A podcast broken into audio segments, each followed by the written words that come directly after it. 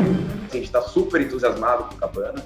A gente estava continuando um processo forte. Quando a gente entrou, faturava 40 milhões em oito lojas. Esse ano vai faturar 120 milhões em quase 22 lojas. É um comeback, né? Então a companhia ficou bem mais eficiente. Ela tem um delivery, ela tem um time super ajustado, uma operação super ajustada.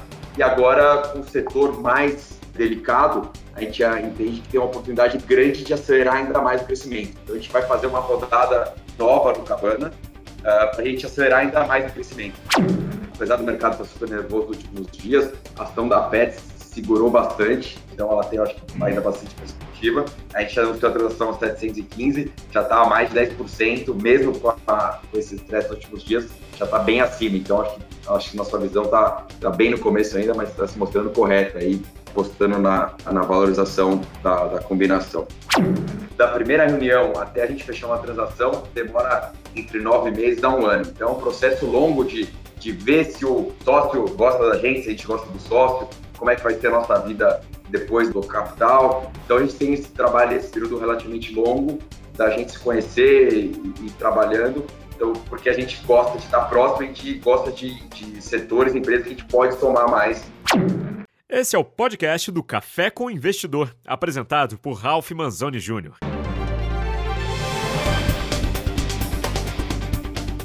Olá, bem-vindos e bem-vindas ao Café com Investidor. Eu converso hoje com Bruno Levi Dancona, ele é sócio da Tricorp. Bruno, é um prazer recebê-lo aqui no Café com Investidor.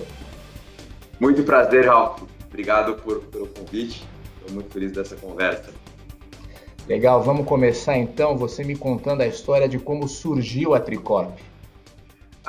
A Tricorp é, ela é praticamente uh, fundada por três, por meus três sócios. Hoje somos três sócios gestores e tinha outro sócio no começo, uh, mas eu vim de um, de um background de banco de investimento, então eu trabalhei em Nova York e, e São Paulo é, com transações de, de, fusões e aquisições, IPOs, trabalhei na IPO da Magazine Luiza, da Arezo, entre outros nomes, e, e eu vi que tinha muito valor sendo criado e tinham fundos que estavam começando naquela época, é, eu lembro da, das algumas transações que eu vi, e, eu, e trabalhando também no, no mercado americano, eu via que esse mercado estava em franco crescimento, né? Essas empresas lideradas por fundos de investimento estavam fazendo IPOs e estavam gerando muito valor, isso virava uma vantagem competitiva muito grande, esse, esse, essa expansão e crescimento de governança. Meus outros sócios, um veio de companhias, então ele fez um turnaround grande na Estapar e acabou vendendo para o BTG, e meu terceiro sócio, ele é um advogado e ele fez bastante transações para muitos fundos de investimento. Então, nós três aí com background diferente, a gente se juntou uh, e a gente, trazendo ângulos diferentes, começou a Tricorp, uh, assim, pô, tem, tem, valor aqui, o Brasil é carente de governança, gestão, de time, então uh, é assim que começou a Tricorp, uh, a gente pensando em, em como a gente pode ajudar essas empresas a se estabelecerem de uma forma melhor. Qual o nome dos seus outros dois sócios, Bruno? Meu sócio chama Felipe Lomônaco e Danilo Soares. Então, que começaram a Tricorp junto contigo. E qual que é a tese da Tricorp? Ela, a Tricorp é um fundo de private equity e está investindo em que tipos de ativos? O que, que vocês estão buscando no mercado? A gente está há 10 anos fazendo a mesma coisa, Ralf. E, e essa, essa, essa parte de investimento de, em private equity, investimento alternativo, ela tem tem fases que estão mais ou menos na moda, né? A gente faz 10 anos a mesma coisa, que é capital de crescimento. Então, tem bastante outros fundos que fazem distress, outras coisas que geram muito valor, mas a gente gosta dessa, dessa, desse segmento. Que é você destravar valor ou destravar crescimento, ou acelerar ainda mais crescimento, você identificar empresas que crescem e torná-las ainda melhores. E como uma empresa, quando ela cresce, ela tem diversos desafios, né? De tornar mais produto, de facilitar o produto, de ter mais time, ter mais escala. Então, é, a gente gosta de acompanhar as empresas nessa, nessa jornada. Então, a gente é bem focado nisso. A gente está há 10 anos fazendo isso. A gente está é, terminando de investir nosso terceiro fundo agora e pretendemos lançar nosso quarto fundo no, no final do ano. Mas tem algum setor que vocês estão olhando com mais atenção? Ou vocês têm uma tese clássica de private equity, que é você pegar empresas que estão com dificuldades ou precisando de um processo de reestruturação, e aí vocês entram, faz esse processo de reestruturação para depois ou vendê-la para um estratégico ou eventualmente abrir o capital da empresa na bolsa. A gente, a gente não é nosso expertise do turnaround, que, que, nem, que, eu, que nem eu falei, a gente vê capital de crescimento, mais empresas boas que podem melhorar, empresas que estão indo muito bem, a gente acha que pode acelerar, empresas que chegar em determinado patamar de estrutura, de governança e de time e precisam de, de dar outro salto. Então a gente não, não, faz turnaround, a gente é mais focado no capital de crescimento, que é bem diferente, acho que é o, o, o expertise aqui. E a gente olha para quatro setores que são grandes, mas a gente deixa bastante coisa de fora. A gente olha principalmente para o setor de tecnologia, é, então aí entra não é startup, né, uma empresa um pouco mais madura, uma série B, um pouco mais para frente, olha para software, a gente olha para a parte de saúde, que bastante gente olha, a gente olha para a parte de consumo e varejo, a gente entende que é um bloco, né? Está cada vez mais, mais, mais fluida essa definição. E o quarto é serviços especializados, e aí entra, a gente tem empresa de consórcio, a gente tem uma empresa de administrador de, administrador de condomínios, tem empresas mais de, de serviços especializados, que a gente chama. Então, a gente olha para esses quatro macro setores, assim. Legal, vamos falar um pouquinho então do seu portfólio, porque assim, uma curiosidade do seu é. portfólio é que você tem uma empresa, você tinha, né, uma empresa como a Zidog, que foi comprada pela Pets, e você tem uma hamburgueria, a Cabana. Como que um site de comércio eletrônico voltado para pets e uma empresa de fast food, restaurantes é, como a Cabana se encaixam nessa nesse seu quebra-cabeça de investimentos?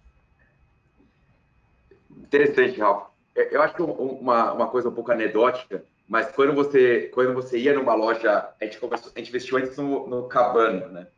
É, então, quer dizer, o Cabana, sem a gente saber, sem saber nada de Easy Dog, não tinha essa informação, quando você ia levar seu cachorro na loja do Cabana, a, onde o cachorro comia ali, ou tinha água disponível, era da Easy Dog.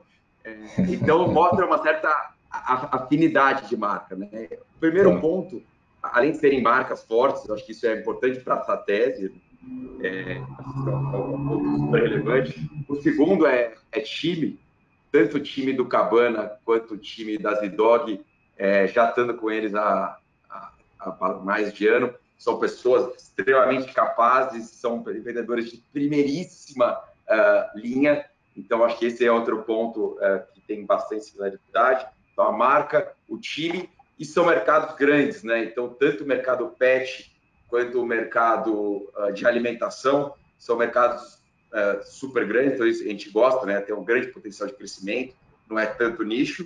E, e outra, outro ponto que a gente acha que tem bastante similaridade é é, o, é os economics diferenciados, né? Então, mesmo no mercado pet, a gente olhou diversas coisas e o retorno sobre o capital na, na Pets e especialmente do Cabana, uh, da, da peça que, que Zezzy Dog, uh, é, é, super diferente do setor de, de, de pet, e no, no, no, Cabana ele tem um retorno sobre capital que é muito diferente de outros restaurantes, outras, outras coisas que a gente viu. Então, por mais que são setores diferentes, a gente vê uma linha mestre aqui de similaridade entre, entre as companhias. Tá.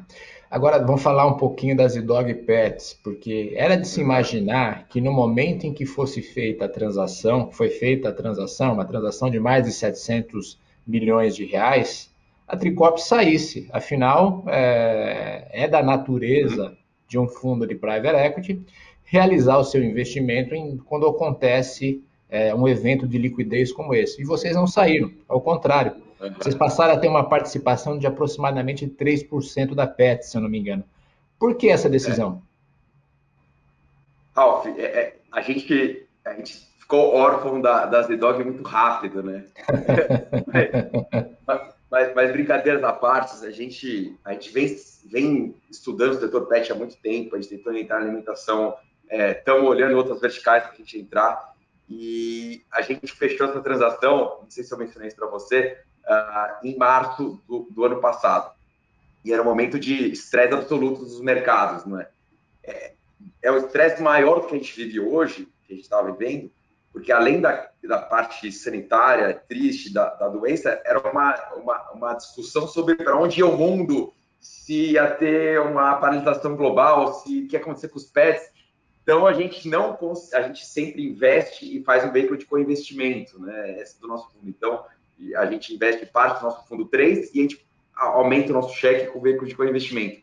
A gente fez um cheque de 100 milhões na época e a gente tá tão nervoso no mercado, as pessoas, pô, eu não sei o que vai acontecer com, com o mundo, não sei o que vai acontecer. A gente pediu uma extensão de prazo para o time da, da Z-Dog. Uh, e aí a companhia ela ia crescer 15%, acabou crescendo 50%, e esse ano ela vai crescer 100%. É, então é, é, é um ritmo de crescimento assim fantástico.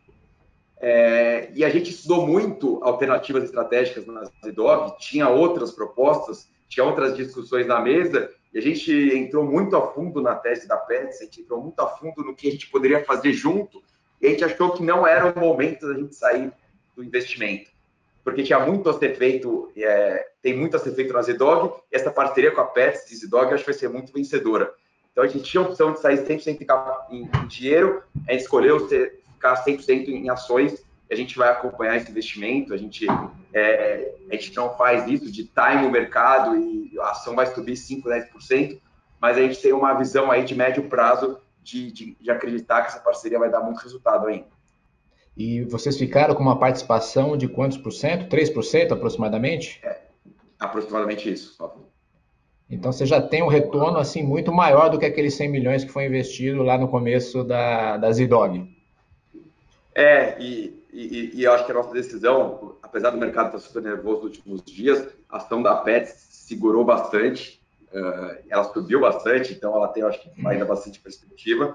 É, então, ela, a gente anunciou a transação 715, já está a mais de 10%, mesmo com, a, com esse estresse nos últimos dias, já está bem acima. Então, acho que, acho que nossa visão está tá se mostrando, está bem no começo ainda, mas está se mostrando correta, aí, é, apostando na, na, na valorização da, da combinação. Tá. Agora, no Cabana, se eu não me engano, o investimento que a Tricorp fez foi antes da pandemia. Foi. É, a gente estava vendo a pandemia chegar e, e aí, quando a gente viu que a pandemia ia chegar, a gente alterou um pouco os economics do deal.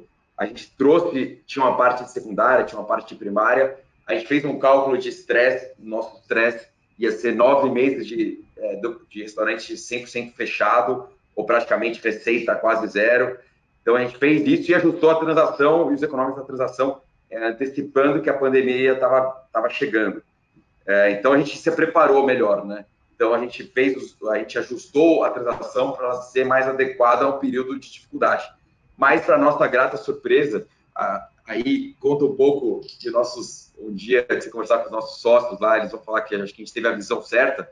A gente trouxe o, o CFO que era do Outback, é um peso pesado, o cara é muito diferenciado e no momento certo. Né? Então ele trouxe na companhia e aí ele conseguiu enxugar os custos, ele conseguiu, a gente conseguiu junto para comitês diários, né, a partir do momento que a estava instalado, e é, comitê de crise, financeiro, é, operacional. Então a gente conseguiu diminuir os custos, a gente conseguiu fazer adequar rápido as operações e, e para nossa surpresa, a, o delivery cresceu tanto, isso tem a ver com a marca que a gente falou agora há pouco, que as companhias, as, as lojas se mantiveram rentáveis durante a pandemia. Mais, mais que triplicou as vendas nas lojas. Então, as, as, as lojas estavam rentáveis. Então, a gente estava super contente com a operação e a gente continuou abrindo loja, porque a margem de contribuição de uma loja era positiva para o nosso negócio. Então, no, no ano passado, a gente caiu 10% suas vendas comparadas com 2020. E esse ano, o nosso run rate, agora de dezembro, como a gente continua abrindo lojas, a gente vai mais que triplicar a empresa que a gente entrou ano passado. É, então, assim, a gente está super entusiasmado com o Cabana, a gente está continuando um processo forte. É, quando a gente entrou, faturava 40 milhões em oito lojas, esse ano vai faturar 120 milhões em, em quase 22 lojas.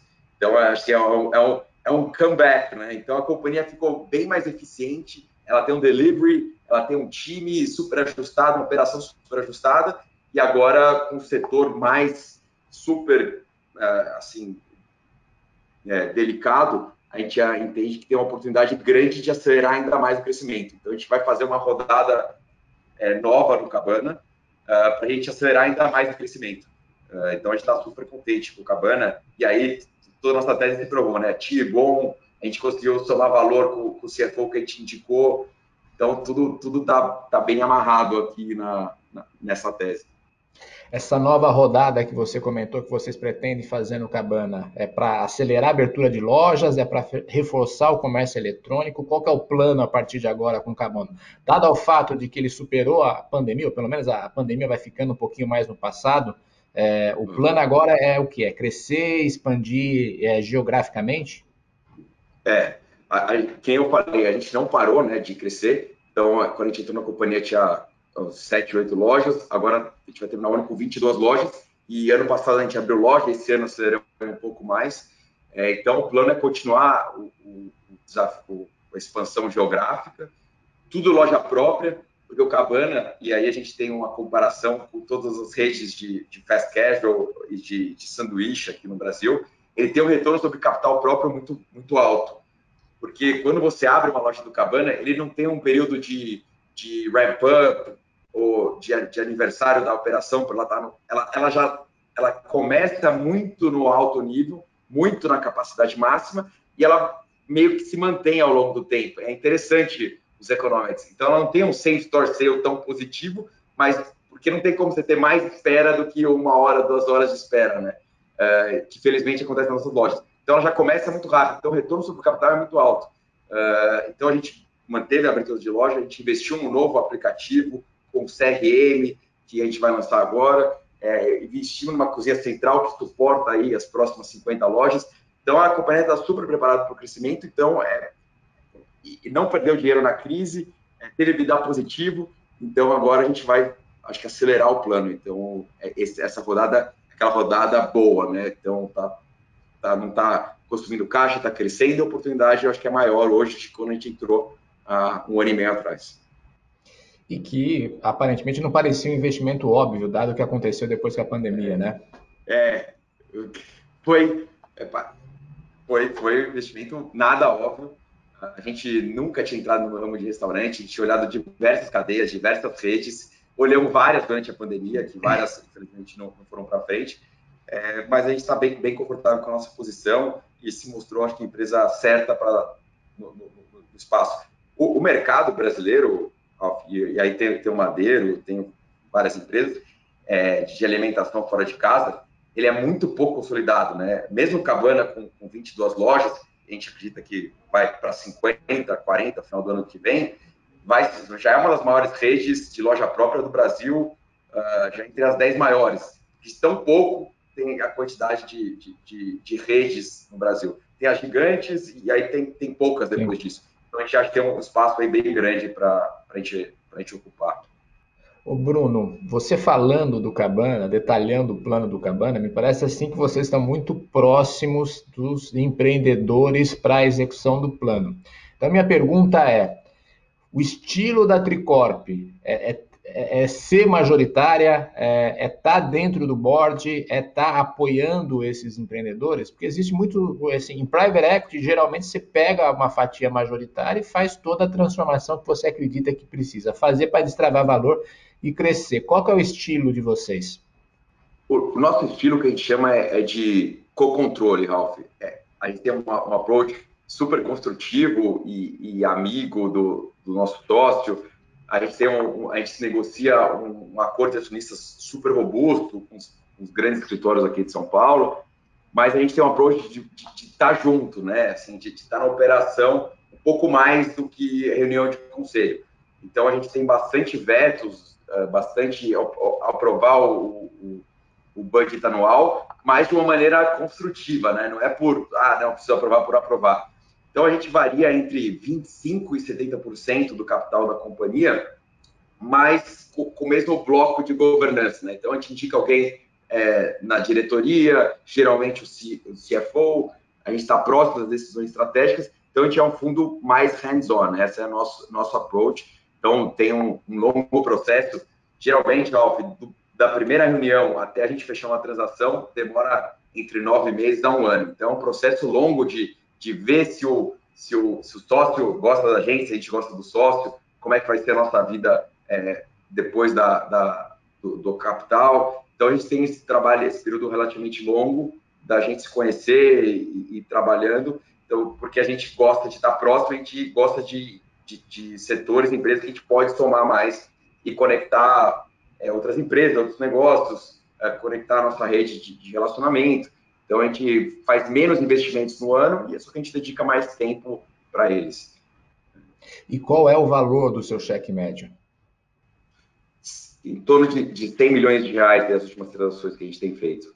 Uh, então, essa é, varia um pouco entre 50 e 150. Então, na média, a gente tem feito transações de, de 100 milhões de reais. E vocês faz follow, eu imagino. Fazemos.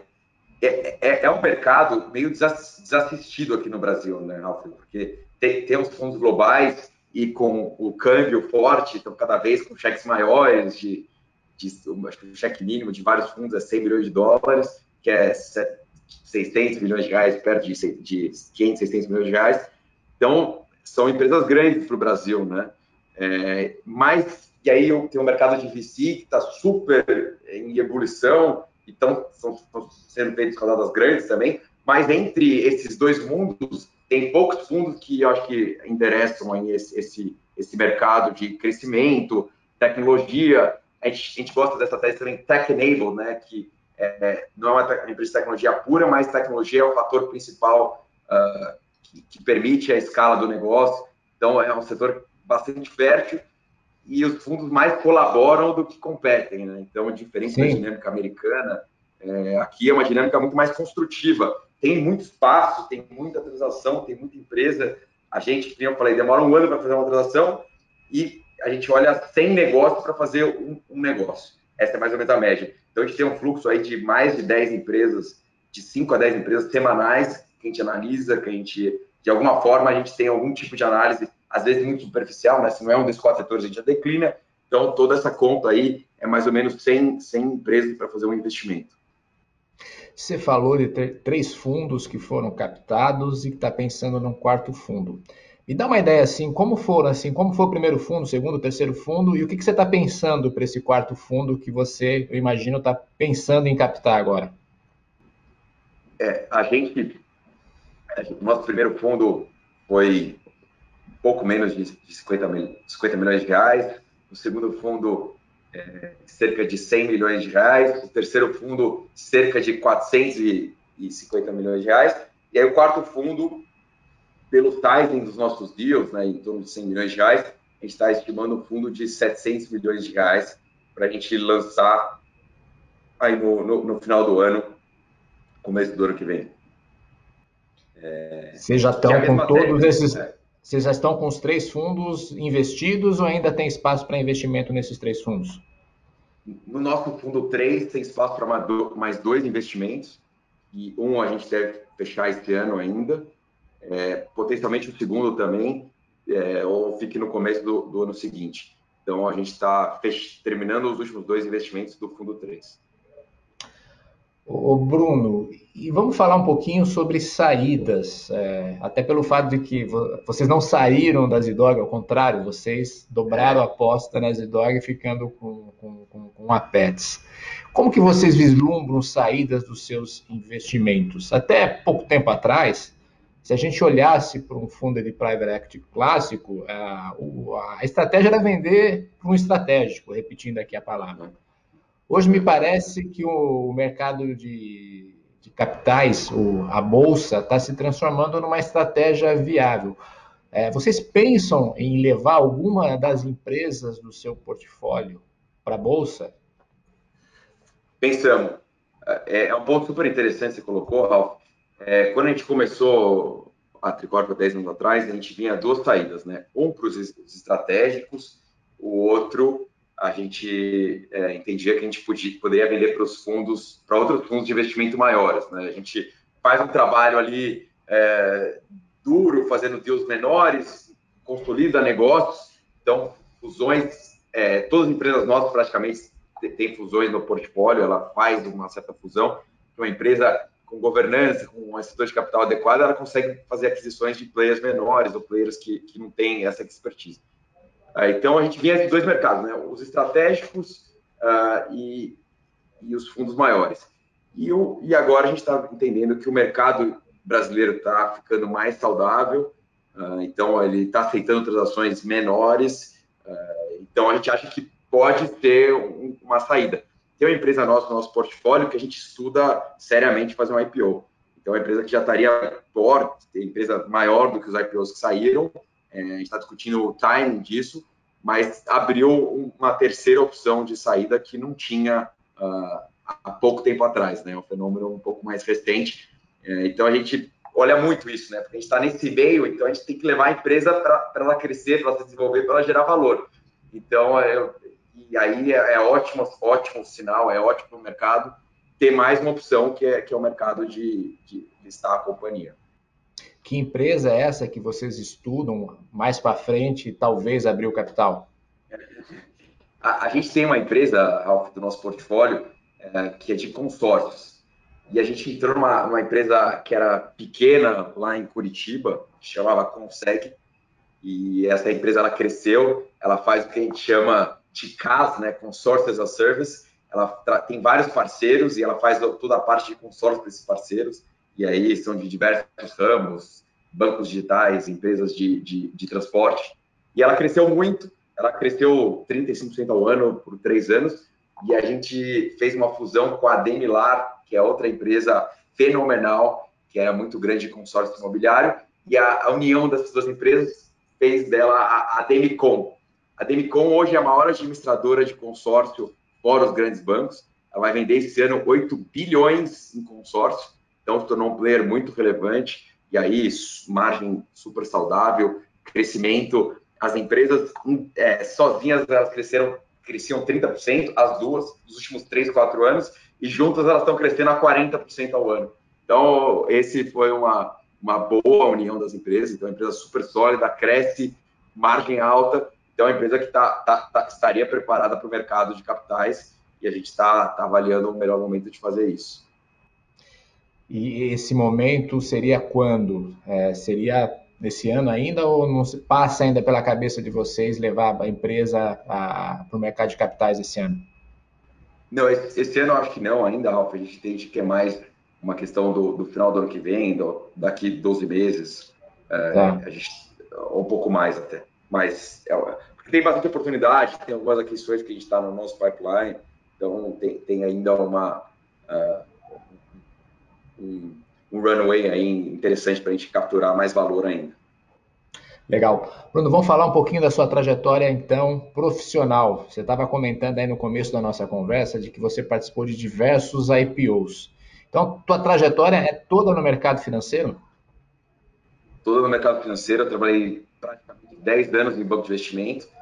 Uh, e, e, aí, trabalhei tanto na parte de de, no, no, no, tripé de banco de investimento, né? na parte de, de bonds, então eu emitia alguns títulos para o governo, uh, título em dólar, então trabalhei nessa parte de, de dívida, aí trabalhei em fusões e aquisições, uh, fiz, trabalhei em M&A e trabalhei na parte de IPO, então fiz IPO da Magazine, trabalhei IPO da Magazine Luiza, do, da Arezo, da Direcional, então, alguns IPOs que eu, que eu participei no passado. E, e esses, essas três divisões do banco de investimento acho que deram uma boa, uma boa base é, para o mercado financeiro. Então, é, era um momento bem, bem inicial, né? tanto no mercado de, de equity quanto no mercado de dívida. É, era uma, tinham poucas vagas né, de, de estagiário para o mercado financeiro. Eu lembro que tinha uma, duas vagas em um banco, uma, duas vagas em outro, então, estou estimando aqui que o total de vagas de estagiário para banco de investimento há 20 anos atrás era 5, 10 pessoas. Então, era bem no começo do mercado é, mais líquido, né? Teve anos aí muito bons de IPOs e tudo, mas era um mercado bem menor, né? Hoje tem a Faria Lima aí ao seu fundo, com, com diversos bancos, times grandes, né? Então, é, foi muito, muito legal ver esse crescimento do mercado brasileiro. Que banco era que você trabalhava?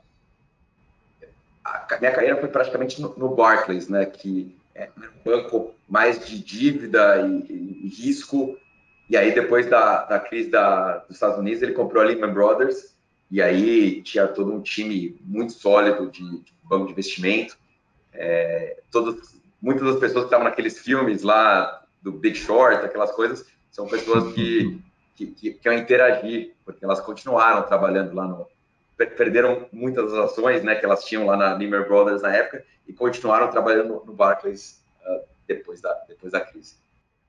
O Bruno, você comentou assim é, a, a, sua participação em IPO, citando Magazine Luiza, Arezo, a Direcional é, foram IPOs em seus respectivos momentos assim de uma, uma fotografia do mercado brasileiro. Hoje a gente tem uma outra fotografia do mercado brasileiro. O que, que mudou desses IPOs que você participou para o momento atual do mercado brasileiro no mercado de capitais?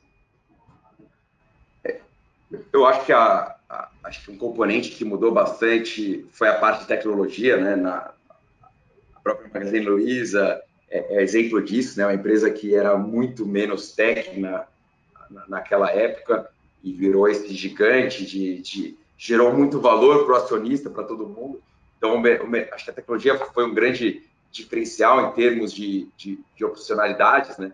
Outra parte é o mercado que cresceu muito, que a gente comentou, quantidade de banco, de oportunidades de investimento, uh, e, uh, surgiram novos, novas oportunidades de, de levantar dívida, então, o mercado muito diferente nesses últimos anos, teve uma grande evolução em, em diversos sentidos. O, o, a parte, a quantidade de CPFs na bolsa, tudo isso trouxe uma nova dinâmica para o mercado e, e, acho que está demonstrando a resiliência do mercado. A gente fez transações é, no mercado no, no impeachment da, na época do impeachment da Dilma, a gente fez transações nos últimos meses, o mercado de fusões e aquisições brasileiros esse ano está ultra aquecido, apesar de um mercado super nervoso aí de equities, mas as pessoas eu acho que acreditam é, que o Brasil está se desenvolvendo. A, que nem a gente mencionou aqui também, o mercado de venture capital está super forte, né? Então tem, uma revolução brasileira, eu acho que isso é difícil capturar em todos os números,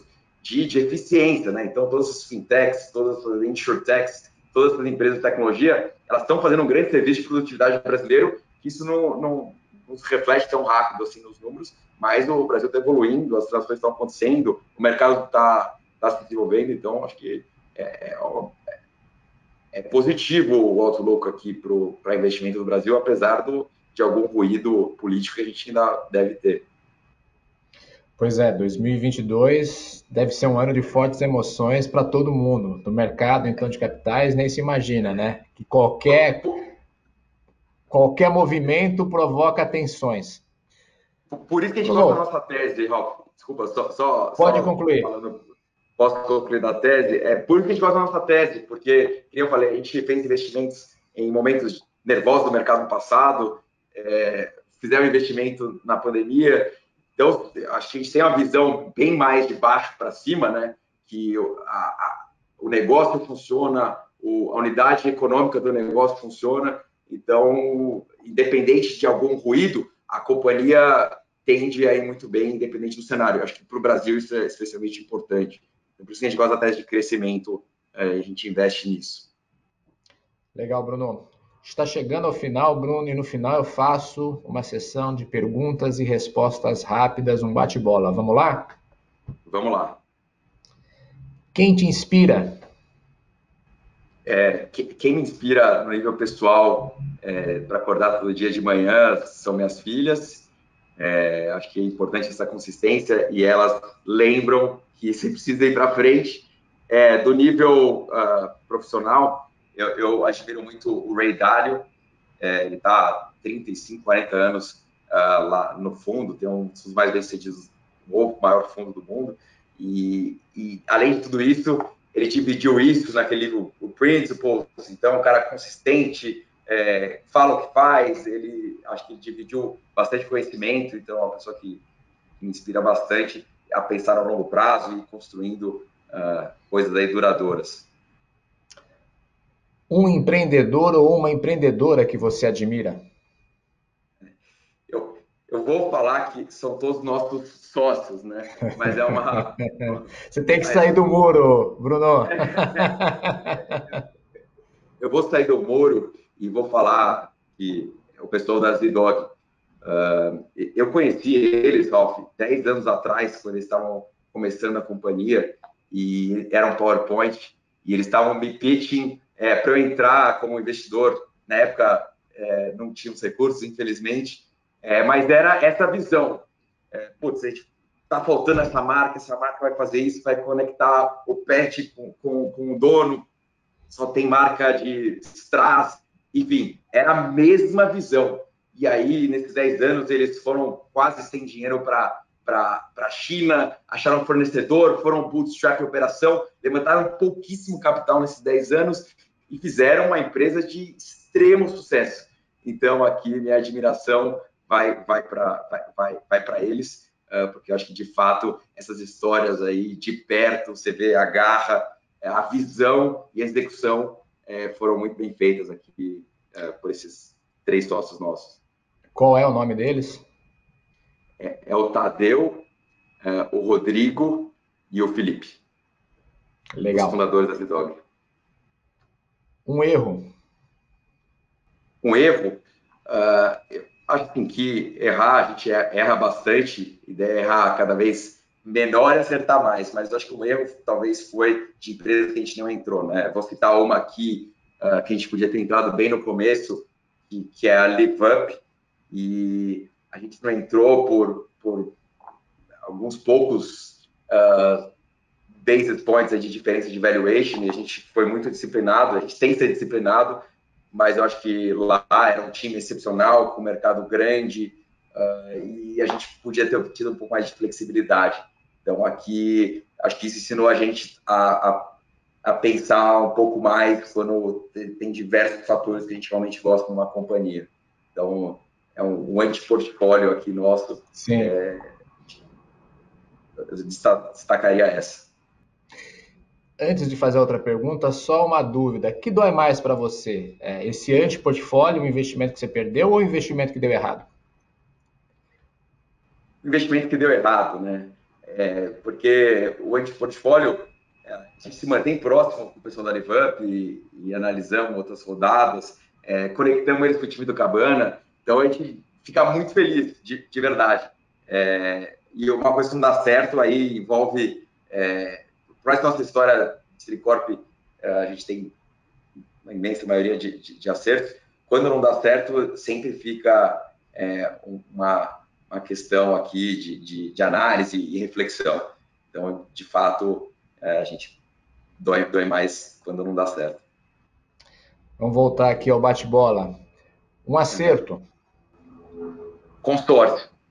É, a gente foi o primeiro fundo e único fundo que investiu em uma administradora de consórcio, uh, e é um mercado que vem crescendo, continua crescendo, e hoje em dia está super em evidência. Uh, então, acho que a gente enxergou isso uh, de uma maneira há quatro anos atrás, quando não era tão, tão óbvio assim.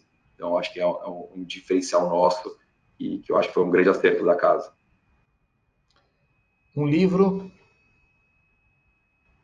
eu gosto de ler bastante. É, eu destacaria tem um livro que eu gosto, que é curto, que eu recomendo, que é aquele The One Thing.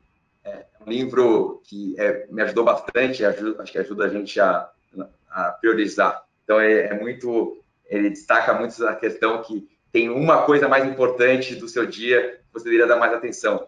É, então, eu, eu, recomendo bastante esse livro. É um livro curto, fácil de ler. É, então, essa é a minha, minha recomendação aqui de livro.